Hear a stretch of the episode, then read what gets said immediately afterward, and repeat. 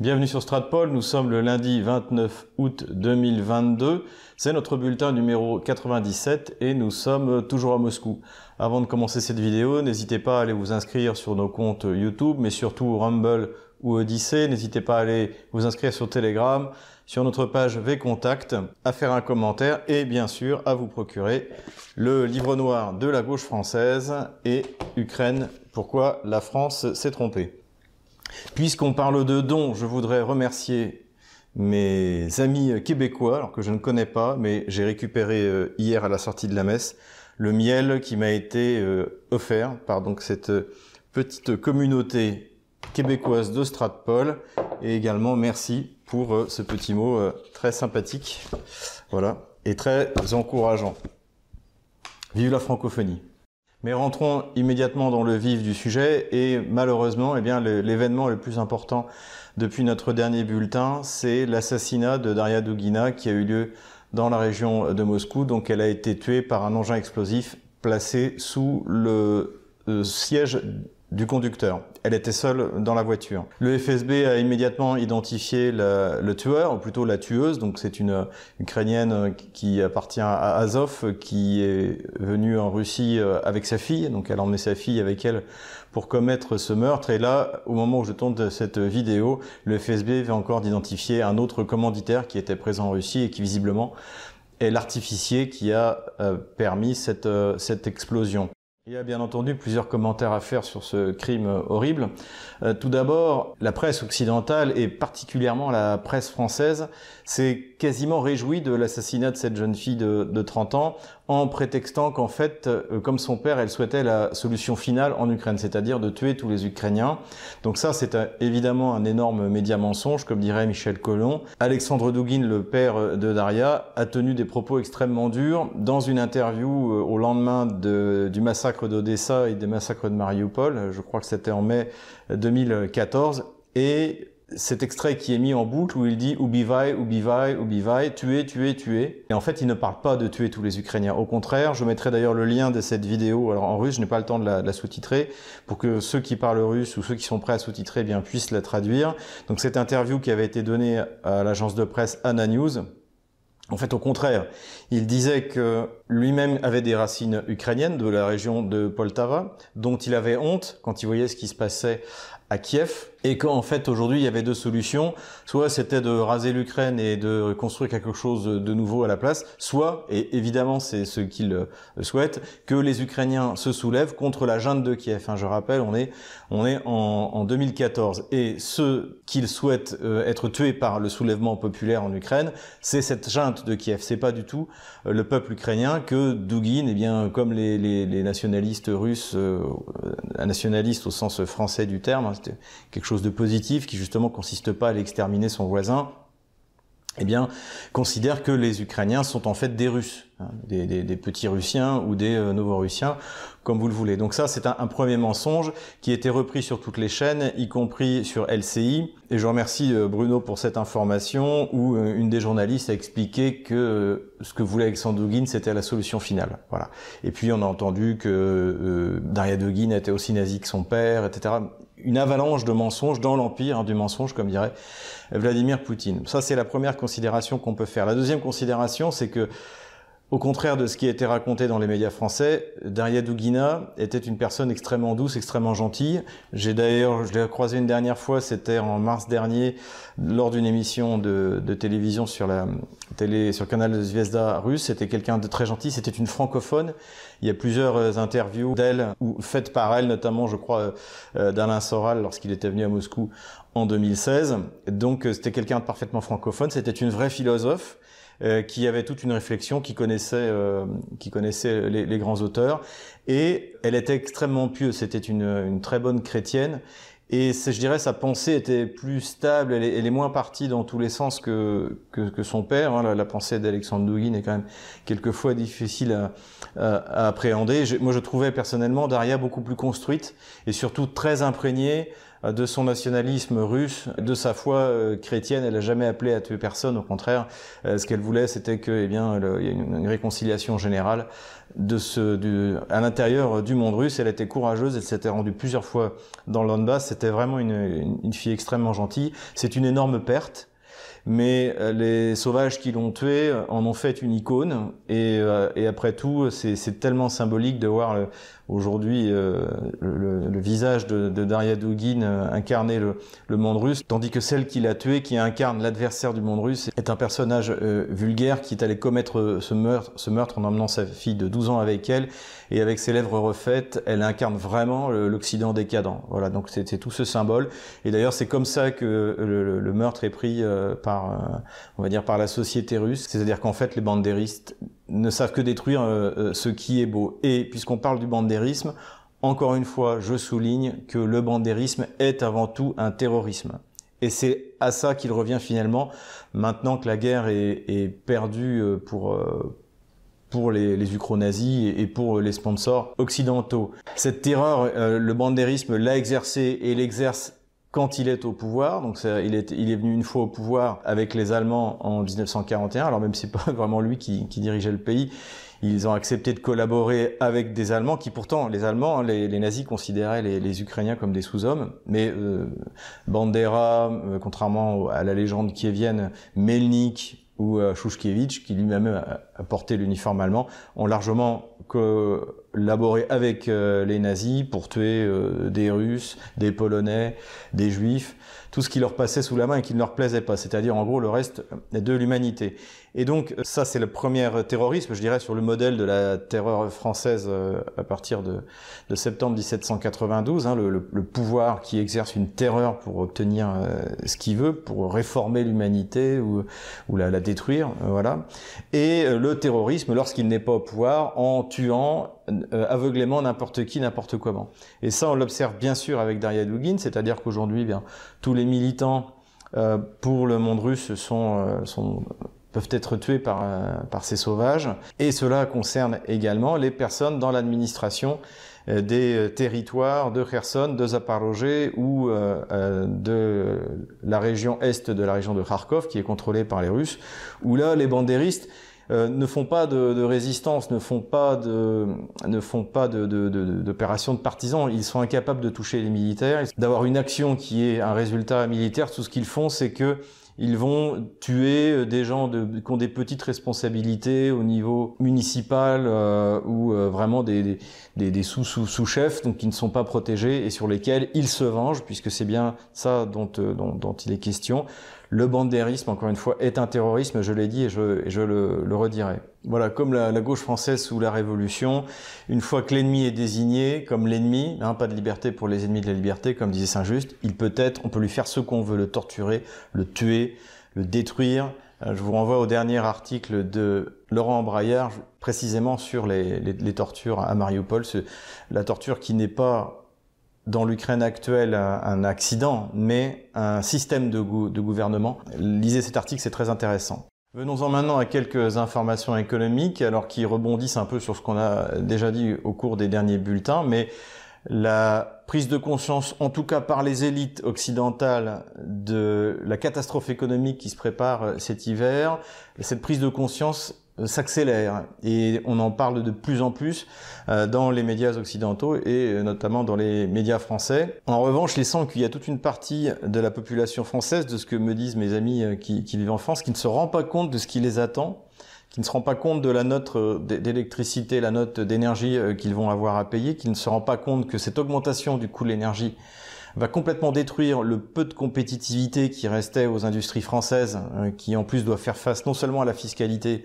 socialiste. Hein. On est le pays euh, le plus euh, taxé euh, d'Europe. On est le pays qui a la plus grosse dépense publique. Donc déjà, les, entrepreneurs français étaient paralysés par, par cette économie socialiste. Mais en plus, ils vont perdre la compétitivité qu'ils avaient avec l'augmentation du, coût de l'énergie, des, prix du gaz et des prix de l'énergie en général. Eh bien, cette sale guerre d'Emmanuel Macron va accélérer la chute de l'économie française et son déclassement internationale. Alors petit à petit, quelques pays euh, européens essaient de réagir euh, avec l'Union européenne ou sans l'Union européenne. La Bulgarie, euh, qui nous avait annoncé il y a trois mois que jamais elle n'accepterait de payer son gaz en roubles, eh bien, a demandé à reprendre contact avec Gazprom pour payer son gaz en roubles. Voilà, tout le monde finira par s'y soumettre de toute manière. Et le plus dramatique, c'est que, comme l'a montré la BBC, la Russie ne peut pas stocker tout le gaz euh, qui est produit et qui ne peut pas passer ni par Nord Stream 1 ni par Nord Stream 2. Par Nord Stream 1 à cause de, problèmes de turbine et par Nord Stream 2 parce que les Allemands ont gelé la validation du projet. Donc ce gaz est brûlé. Et ce qui ne baisse pas les revenus de la Russie, puisque comme ce gaz est brûlé, eh le gaz, l'offre de gaz diminue, donc il est plus cher, et la Russie gagne plus d'argent en vendant moins de gaz. Donc euh, si jamais Paris ou Berlin étaient raisonnables, ils arrêteraient tout de suite les frais et euh, pourraient récupérer, acheter plus de gaz moins cher pour euh, éviter la catastrophe qui s'annonce cet hiver. On apprend de surcroît, et une fois de plus par le, journal Bloomberg, qui cite une étude qui démontre que la Russie peut se passer de vendre son gaz à l'Europe pendant un an. Et ça aussi, on s'aperçoit du décalage de l'analyse économique qui a été faite, bon, de ce que j'ai vu essentiellement euh, à Paris, donc par, les, par le, le, régime socialiste français, c'est-à-dire qu'ils sont encore sur des raisonnements qui étaient vrais il y a 20 ans. C'est-à-dire qu'il y a 20 ans, on vous expliquait que la Russie ne peut pas faire pression sur euh, l'Union européenne parce qu'elle a autant besoin de vendre son gaz que l'Union européenne a besoin de l'acheter. Mais aujourd'hui, on n'en est pas là. La Russie peut, encore une fois, comme le démontre Bloomberg, a une économie qui est diversifiée. Les hydrocarbures, ça doit représenter quelque chose euh, comme 15%, euh, dont la moitié d'hydrocarbures transformés. Donc c'est pas, ça veut dire que son industrie euh, fonctionne. Et je crois que c'est à peu près le niveau du Canada qui doit être autour de 14%. Donc c'est c'est pas du tout une économie qui est liée uniquement aux exportations des hydrocarbures. Euh, c'est une économie diversifiée, 15% du PIB, et qui en plus va gagner plus d'argent cette année en en vendant moins. Ce qui prouve vraiment la stupidité des sanctions et la stupidité des élites qui dirigent l'Union européenne ou bien sûr notre pauvre pays. Plusieurs industries dans l'Union européenne vont être obligées de fermer parce qu'elles ne seront plus rentables à cause de l'augmentation de ce prix de l'énergie. On avait parlé euh, de, l'aluminium euh, la semaine dernière. On a appris également que de grands producteurs mondiaux d'engrais avaient arrêté leur activité hein, puisque les engrais azotés, il faut du gaz. Et cela a eu lieu en Norvège et en Angleterre. Voilà un peu pour les dernières euh, solutions économiques. Hein. Rappelons encore une fois que pour mettre fin à cette crise énergétique, il suffit de rendre les turbines à Gazprom et d'ouvrir Nord Stream 2. Et là, le gaz russe recommencera à couler à flot. Et rien que l'annonce de ça fera baisser, bien sûr, les prix euh, spot, hein, c'est-à-dire les prix euh, sur la bourse, qui ont, sont en train de dépasser les, les, les 3000 dollars. On n'est même plus aux 2000 dollars euh, que promettait Dimitri Medvedev. On est largement au-dessus à cause de l'ineptie des gouvernements européens et de l'Union européenne. Voilà pour les nouvelles économiques. Je voulais également réagir sur une, un faux scandale qui a eu lieu dans les médias internationaux, occidentaux, qui disait que oui, Zelensky était au courant euh, de que la Russie allait euh, rentrer en guerre, mais qu'il ne l'avait dit euh, à personne, qu'il n'avait prévenu personne. Et ça, c'est d'une grande malhonnêteté intellectuelle, puisque tous ceux qui étaient au courant que l'Ukraine allait lancer son offensive contre le Donbass en mars 2022 se doutaient bien que la Russie allait réagir et donc rentrer en guerre.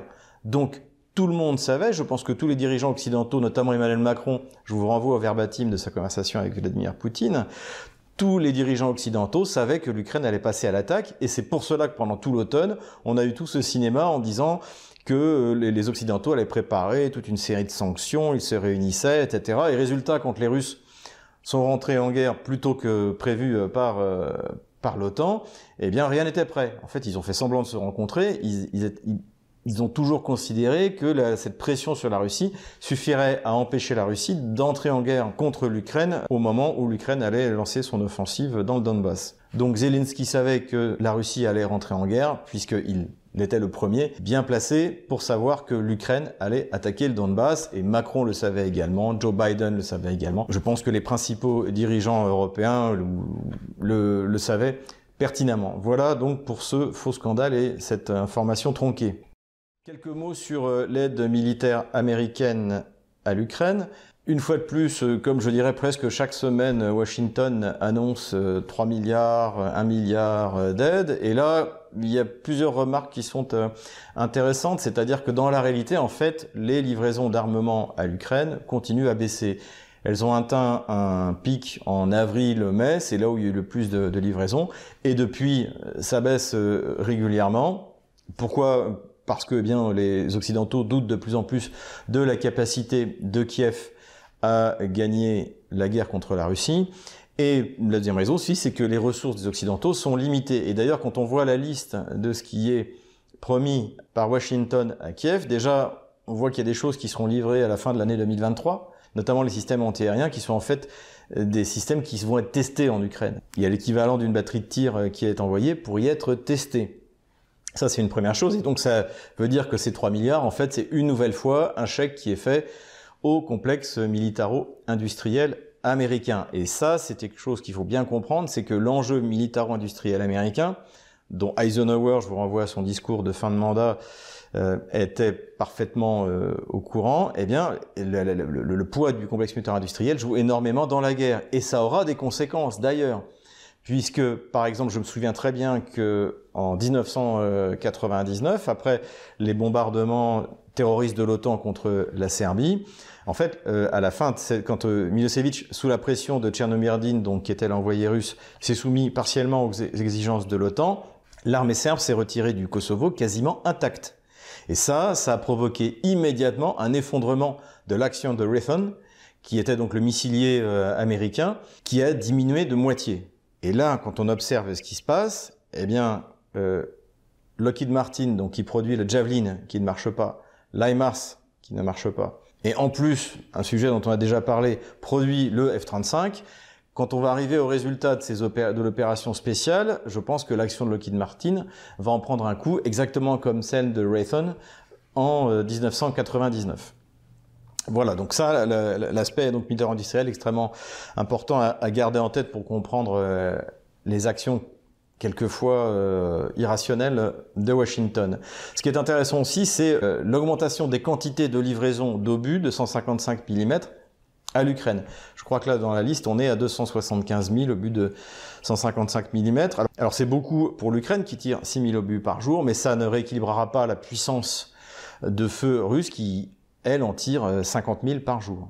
C'est les chiffres ukrainiens que, que, je cite.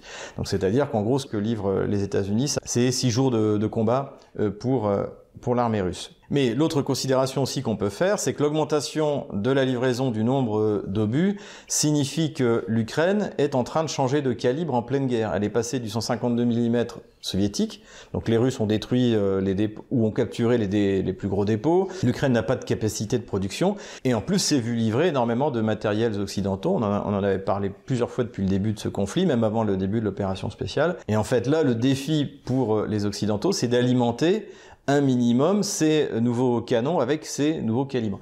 Et ça, c'est extrêmement compliqué. Et rappelons-le encore une fois, en plus, les armements occidentaux sont extrêmement chers.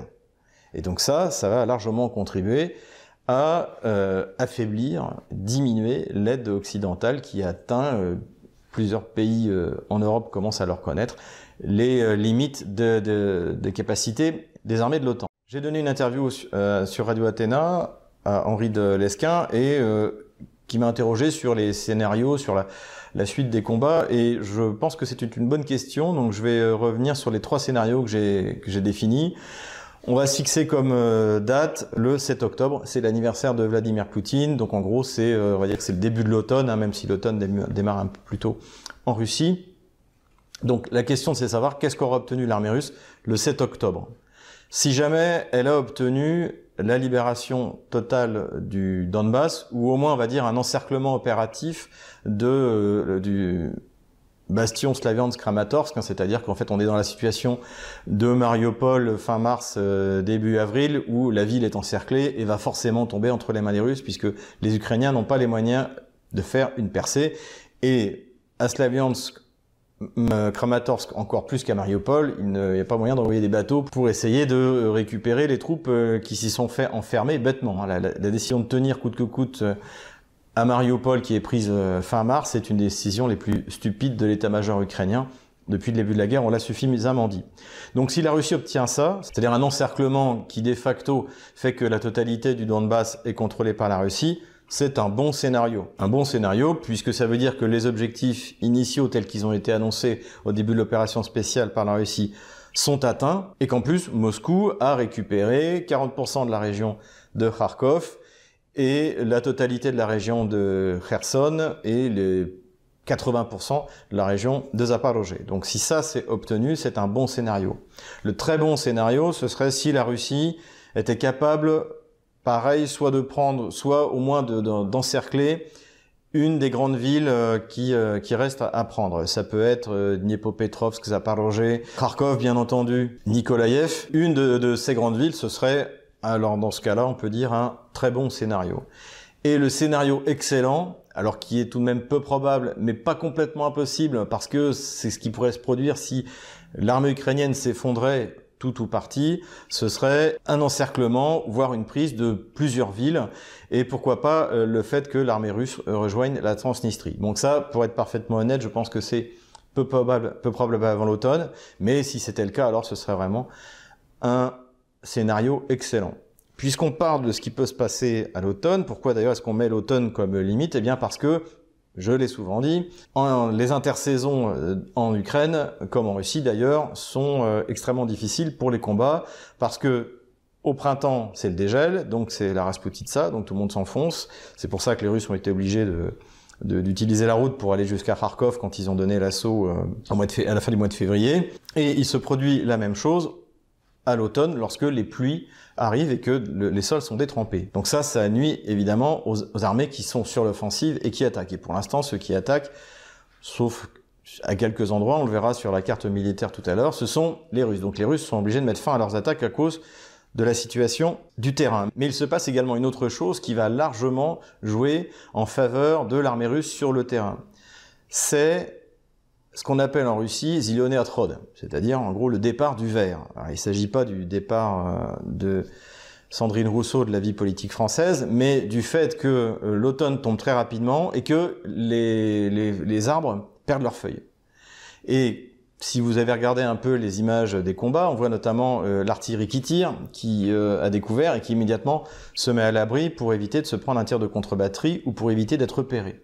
Et aujourd'hui, une bonne partie de la ligne de front côté ukrainien eh bien, elle utilise ces masques euh, naturels qu'est la végétation euh, partout où elle le peut. Et d'ailleurs, là où il n'y a pas de végétation, je l'avais montré dans la région de Kherson, c'est bien plus compliqué pour elle parce qu'elle est à la merci de l'aviation russe, qui domine quasi totalement euh, le ciel, le, ciel ukrainien. Donc, ce zilonéatrode, ce départ du vert, va rendre en quelque sorte transparent les positions ukrainiennes pour les systèmes d'observation russes, et pour les avions, pour les frappes qui vont pouvoir être menées par les avions et par les hélicoptères russes. Donc ça, c'est une très mauvaise nouvelle et c'est aussi pour ça qu'on pourra vraisemblablement avoir une accélération de la progression russe au mois de septembre. Une fois que l'essentiel des défenses du Donbass sur cette fameuse ligne Maginot auront été enfoncées. Voilà un phénomène qui va être intéressant à observer euh, sur euh, l'évolution de l'utilisation des moyens d'observation et de l'aviation russe à partir du moment où la végétation va s'éclaircir.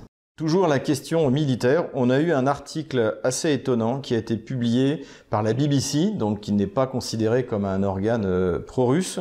Euh, la BBC, donc euh, en langue russe, qui a publié une étude qui a été faite par, par une équipe pour savoir combien il y avait eu de morts dans l'armée russe depuis le début du conflit. Comme la Russie a cessé de donner des, chiffres, je crois, depuis euh, la fin du mois de mars, début avril, euh, ils sont allés recenser les morts dans les cimetières, euh, les messages de condoléances des militaires, tout, ce qu'ils ont pu trouver, et ils ont fait ça dans toute la Russie, et ils sont arrivés au chiffre de 5700 morts, ce qui, à mon avis, est réaliste. du côté russe. après, il faut y ajouter également les, pertes du côté des républiques populaires qui euh, proportionnellement sont, sont, sont, plus importantes parce qu'elles sont surexposées, on l'a déjà dit, dans le Donbass, qui est le champ de bataille le plus euh, difficile. Et surtout, en utilisant ces, ces sources euh, ouvertes, on s'aperçoit que cela correspond au récit russe. C'est-à-dire que l'essentiel des pertes ont eu lieu au début, lorsque la Russie a voulu, sur l'ensemble du front, pas seulement d'ailleurs du côté de la Russie, faire une guerre de mouvement, on va dire un peu euh, à l'ancienne, et avant qu'elle change de tactique, où là, elle fasse prédominer euh, l'artillerie comme c'est le cas aujourd'hui. Donc on s'aperçoit qu'il y a eu beaucoup de pertes au début et de moins en moins de pertes au fur et à mesure que la guerre avance. Et ça, ça correspond également à ce que déclare le ministère de la Défense russe qui dit on, avance lentement parce qu'on préserve la vie de nos soldats et tant que c'est possible, euh, la vie des populations qui sont prises en otage euh, par euh, les bandes armées ukrainiennes. On a d'autres informations aussi qui sont tout à fait cohérentes, par exemple que ce sont les parachutistes qui ont subi le plus de pertes. Et ça, bon, bah, c'est pour ça aussi qu'on appelle ça des troupes d'élite, c'est-à-dire que bah, quand vous êtes parachuté, vous n'êtes pas protégé comme lorsque vous avancez avec un, un blindé.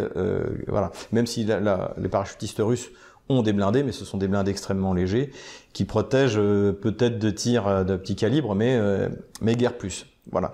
Donc, euh, donc euh, étude intéressante. Euh, alors étonnamment, ça n'a pas été, ça n'a pas été repris dans les médias de grand chemin occidentaux et bien sûr français. Alors que encore une fois, c'est un travail de la BBC. Et donc je remercie d'ailleurs Florian hein, qui m'a envoyé cette information. Lorsque j'ai fait la dernière conférence privée Stratpol il y a quelques jours, hein, j'ai mis, mis d'ailleurs le, le lien au passage euh, sur Patreon et sur Tipeee. Pour les PayPal, n'hésitez pas à me le demander par message PayPal, je, vous enverrai le lien. Donc en tout cas, cette étude démontre que les chiffres avancés par euh, Kiev ou par le, Pentagone, euh, qui sont crus sur parole par les gamelins à la télévision française, en fait, sont complètement bidons et que c'est plutôt la, la, version russe qui semble correspondre à cette étude de la BBC. Voilà.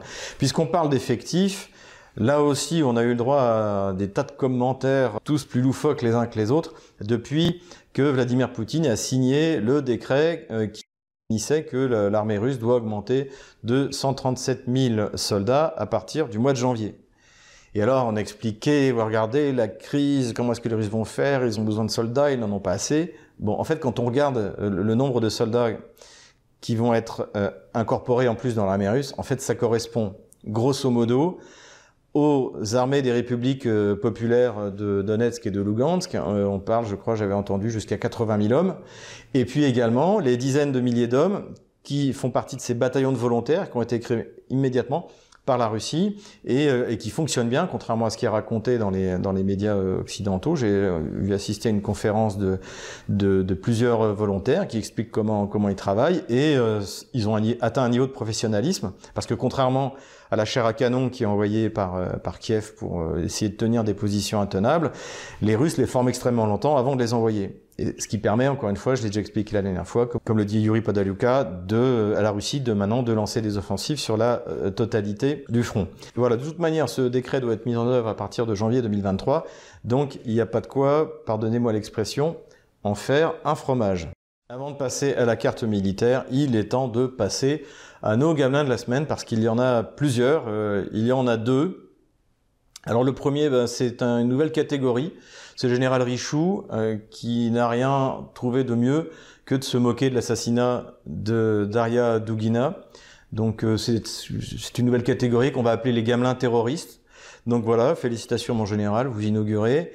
Et puis, eh bien, la superstar, celui qui est en train de tout balayer, qui est le général Gamelin Yakovlev, et alors qu'il a refait une sortie encore euh, euh, dans la matinale, ça devait être bah, comme d'habitude euh, sur LCI, ce qui prouve bien que le vin blanc à 8 heures du matin, c'est pas une bonne idée. Et il nous a expliqué que Vladimir Poutine était devenu l'étalon des échecs stratégiques et qu'il fallait bien entendu rentrer en guerre contre la Russie. Alors il faut savoir que Gamelin Yakovlev a été repéré par les médias russes, donc qui ont parlé de son désir euh, brûlant d'envoyer des soldats français se faire tuer pour euh, Zelensky. Et j'ai participé à un talk show, un talk show très important qui est celui de Vladimir Soloviev, le, Soloviev Vetcherom. Et on m'a demandé mon avis sur Yakovlev. Alors j'essaierai de mettre l'extrait de ce que j'ai dit. Et en tout cas, je peux vous annoncer que le concept de Gamelin est désormais connu euh, d'une bonne partie de, la population russe et que le, meilleur d'entre eux, le général Gamelin Yakovlev, est devenu une star. J'ai contribué à faire de lui une star en Russie. Voilà les considérations générales et passons maintenant à la carte militaire. Et nous revoilà sur la carte militaire. L'île du Serpent est toujours inhabitée. On va rapidement faire le tour du nord vers le sud et finir par la région de Kherson, là où a eu lieu l'offensive ukrainienne hier.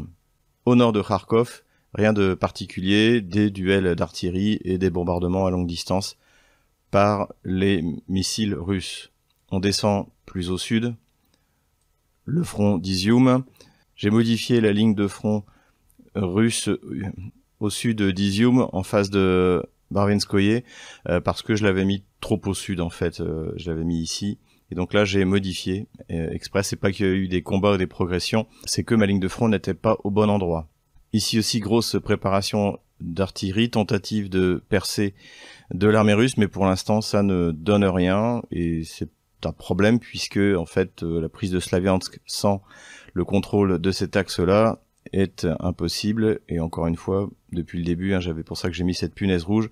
Barvinskoye est une localité clé pour la progression russe. Mais pour l'instant, les Ukrainiens tiennent bon. On continue le long du front. Sur toute cette zone-là, de gros bombardements russes. Je le répète, la tactique, c'est euh, de donner l'assaut uniquement lorsque les positions ukrainiennes sont détruites, hein, positions qui sont bien protégé. Donc là, eh c'est la destruction euh, systématique. Et tant que Kiev envoie des renforts, c'est ce qui se passe. Kiev envoie beaucoup de soldats en renfort, et donc les troupes russes attendent de les avoir détruits avant d'avancer. Plus vers le sud, là, les Russes auraient pris euh, Kodema. Donc Kodema, c'est important parce que ça va permettre de prendre le contrôle de cet axe-là, mais pour l'instant c'est pas confirmé à 100%, ça dépend de là où vous regardez. Donc je le mets pris par les Russes, mais euh, on sera fixé définitivement dans mon prochain bulletin. Ici, les Russes ont légèrement consolidé leur euh, position et tentent toujours d'encercler Avdiivka. Et c'est pour ça que les combats continuent à la périphérie de Vodiane et de Olitne. Donc ces, deux localités sont euh, des objectifs à atteindre pour les Russes. Mais encore une fois, c'est pas parce que ça bouge pas qu'il se passe rien. Des duels d'artillerie sont énormes, bah surtout euh, côté russe. Hein. Mais pour l'instant, le front ici n'a pas beaucoup bougé depuis la dernière fois. Pareil du côté de Marinka, hein. tout ça c'est ce que j'ai appelé la ligne Maginot. Ça n'a pas beaucoup bougé, même si petit à petit les troupes ukrainiennes sont euh, consumées par l'artillerie russe. Pareil également du côté de Dougledar et de Pavlovka. Sur le front de Zaporozhye, pas grand chose. Ici, Energodar, la délégation de l'Agence pour l'énergie atomique doit arriver mardi, ce qui n'a pas empêché Kiev de continuer à bombarder les installations. Ici, Kiev continue de bombarder le pont d'Antonovka ici et de Novokharovka ainsi que la centrale électrique, ce qui a provoqué lundi l'évacuation partielle d'une partie de la population. Venons-en maintenant au front sud de Kherson. Donc, ce que j'avais annoncé dans mon dernier bulletin, eh bien, a été validé, c'est-à-dire que les Russes ont réussi à percer dans le sud, ici, c'est-à-dire agrandir en fait la zone grise à l'ouest d'Alexandrovka et de repousser les Ukrainiens jusqu'au niveau de cette localité-là. Mais la plus importante progression a été faite à Blagorodne ici par les parachutistes russes qui avancent vers Partizanskoye et Pervomaskoye ici. Donc ça c'est ce qui avait été validé au début de la semaine dernière. Comme vous le voyez, j'ai légèrement modifié la ligne de front, c'est surtout parce que j'ai essayé d'être plus précis maintenant que les choses se passent sur ce front-là. J'ai essayé de faire comme d'habitude, village par village. Alors je peux me tromper, mais globalement c'est à peu près ça qui est en train de se passer. Et ce qui s'est passé lundi, c'est-à-dire hier, puisqu'en fait je tourne la carte militaire mardi. Le reste de la vidéo était lundi, mais je tourne la carte militaire mardi matin c'est que les Ukrainiens ont lancé une série d'offensives sur le front de Kherson, dont essentiellement trois euh, directions, ici, ici et ici. Et également des tentatives de contre-offensive face précisément à ces territoires dont la Russie vient de s'emparer. Qu'on peut dire euh, aujourd'hui, c'est que ces offensives ont toutes échoué. Pour différentes raisons, notamment c'est que en fait les Russes les ont vus arriver de loin et que comme à la bataille de Kursk, eh il y a eu une énorme préparation d'artillerie tout au début de la bataille, ce qui fait que les, Ukrainiens sont tombés directement sous le feu russe. Donc, ici, du côté d'Alexandrovka, l'armée ukrainienne a dû se replier sur sa base de départ. Du côté d'Andrievka, ici, l'armée ukrainienne a réussi à progresser de 3 km jusqu'à Soukhistavok et finalement a dû se replier. Ici, elle n'a pas réussi à percer. La contre-attaque face aux parachutistes russes a échoué. Et ici, il a été dit que l'armée ukrainienne avait réussi a progressé jusqu'à Kisilievka, mais qu'elle avait dû se replier euh, sur ses positions initiales. Et ici, il s'est rien passé. Et comme d'habitude dans cette zone, les opérations ont été extrêmement coûteuses pour Kiev, en matériel et en vies humaines. En l'état, je considère qu'il s'agit d'une offensive euh, BFM TV, ou plutôt LCI maintenant, puisqu'ils sont encore pires que BFM TV, dans la mesure où les moyens déployés n'auraient de toute manière pas permis à l'Ukraine de sérieusement avancer sur 10-20 km, d'arriver jusqu'à Kherson ou d'arriver jusqu'à Novakhovka. Donc visiblement, c'est une offensive qui est faite pour 1. empêcher le référendum, 2. rassurer les sponsors occidentaux en leur disant de continuer à envoyer des armes parce que l'Ukraine est capable de passer à l'offensive, et 3. essayer de convaincre la population ukrainienne qu'il y a encore une chance d'emporter une victoire contre la Russie. Le résultat, c'est que ce mardi, on peut considérer que cette attaque est un fiasco complet. Voilà, si les choses venaient à se modifier euh, plus radicalement, si euh, Kiev finalement avait des troupes en réserve et réussissait à percer, j'offrais une petite vidéo avant la semaine prochaine, juste ce qui concerne les opérations militaires. Sinon, eh bien, nous ferons un point dans une semaine. Voilà, je retire le front de la semaine dernière. Voilà où on en est à peu près au mardi 30 octobre 2022. Voilà, j'espère que cette vidéo vous a plu. N'hésitez pas à mettre un pouce, à faire un commentaire, à vous inscrire sur nos différents réseaux, à faire un don et à vous procurer Ukraine, pourquoi la France s'est trompée? Et le livre Loire de la gauche française, le, chapitre La gauche française et la guerre est d'une actualité brûlante. À bientôt, à la semaine prochaine.